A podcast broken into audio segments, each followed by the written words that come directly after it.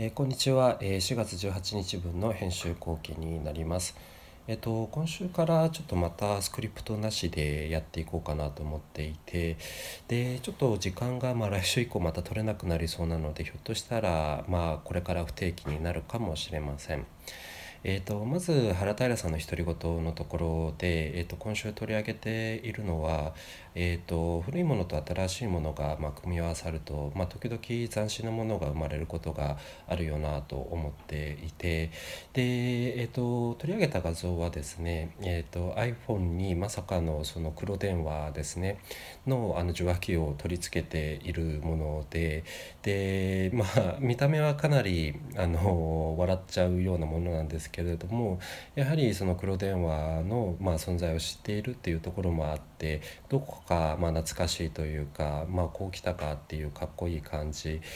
がありましたということです。で、えーと、それに付随してというか、まあ、つながるところで、えーと、今週の広告の部分で取り上げているものが「えーと、映るんです」の30周年のアニバーサリーですね。で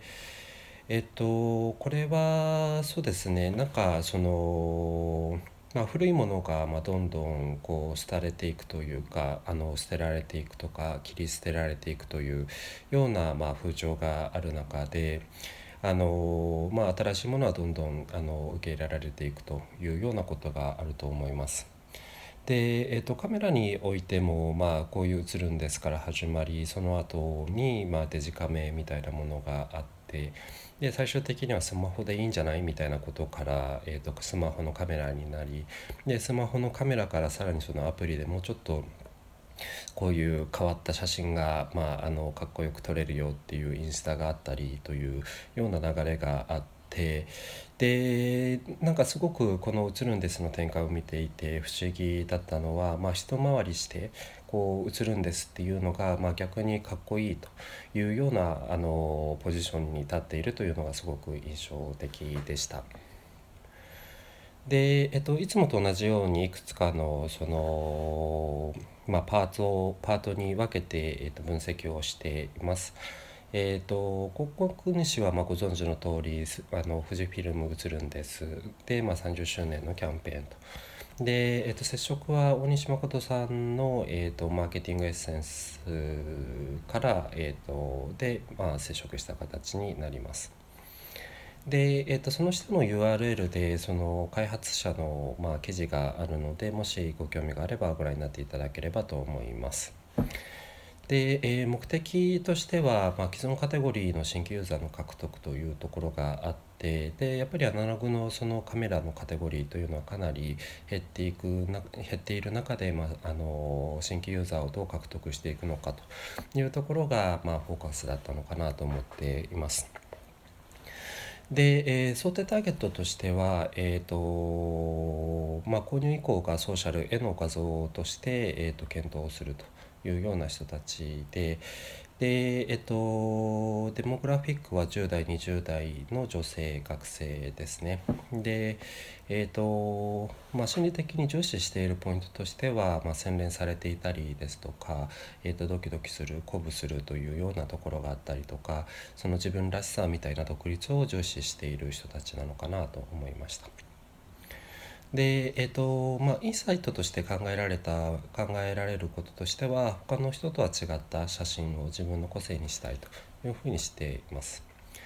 でいろいろとその展開を見ていく中でそのプロポジションとしては「映るんです」はスマホとは違った写真体験を与えてくれるというふうにしました。で、えーと、コミュニケーションの役割ですね、えー、スマホではなく映るんですで自分らしい写真を撮るという選択肢を知ってほしいというようなことです。で最終的にまあ感想というところで、えー、と書いていることとしては、えー、とやはりその一番初めにあの申し上げたようにその新しいものが受け入れられて古いものが切り捨てられていく中でこの「映るんですが」まあ、あの復活しているというのはすごく面白くてでまああの売り上げがまあ上がっているというわけではないらしくて、まあ、あの下げあの下げ止まりをしたというところがあるらしいです。でその下げ止まりをした要因としてはその 20代の人が、えーと、と映るんですを使うようになっていてで著名なその著名な著名人の人が、まあ、あの映るんですを使ったりですとかで実際にそのソーシャルで、まあ、映るんですの画像を上げたりする中でえっ、ー、とまあ、それが広がっていったみたいですね。でそれがまあその下げ止まりに貢献したというようなところがあるみたいです。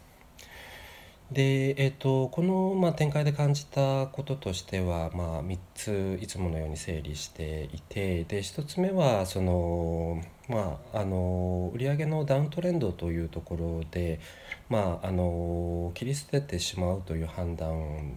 であったと思うんですよね。でそれはまあすごく自然なことで、まあ、あのなかなかその映るんですが売れているっていうのは想像しにくい部分もあったのであの、まあ、切り捨てられていてもおかしくなかったかなと。でそれをまああの切り捨てなかった判断とあのそれがまああの下げ止まりにあの着着目してで、まあ、20代が新規ユーザーとして取り込めることを把握して分析をして、えーとまあ、そこから得た彼らの使い方みたいなところとかあとはそうですね特徴みたいなところを把握した形でその30周年のアニバーサリーキットを若者と相性の良いそのカスタマイズ性を打ち出して展開しているというところが面白いなと思いました。で2つ目が、えーと、失敗してやり直せないとか取り切るまで写真を見れないとかあとはフィルムのアナログな仕上がりっていうようなデメリットを、まあ、逆にそのそれがドキドキしますよねというコンテキストの中でベネフィットに変えているというところがあのすごく面白いなと思いました。で、えー、3つ目は、えーと、その洗練というところは、まあ、どちらかというとそのインスタの領域だったと思うんですね。でそれがまあインフルエンサーの後押しもあって逆にまあ一番あの遠い存在であったはずの映るんですがその洗練のポジションにいるというのは非常に興味深い、えー、内容でした。えー、最後に広告業界の気になる情報から、えー、3つピックアップしていきます。えーと、1, つ1つ目が、えーと、スターライズの、えーと、朝日新聞の温度メディア分野に本格進出という記事で、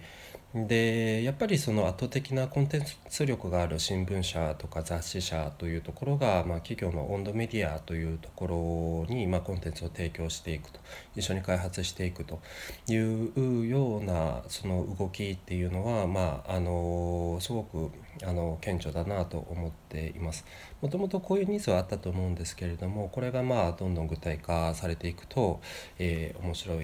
くなっていくのかなと思いました。えー、2つ目が、えー、 AdGang さんの、あの大人気チャットツール、えー、 Slack を活用仕事中にタコスのオーダーを取ってくれる人工知能ロボット Tacobot というもので、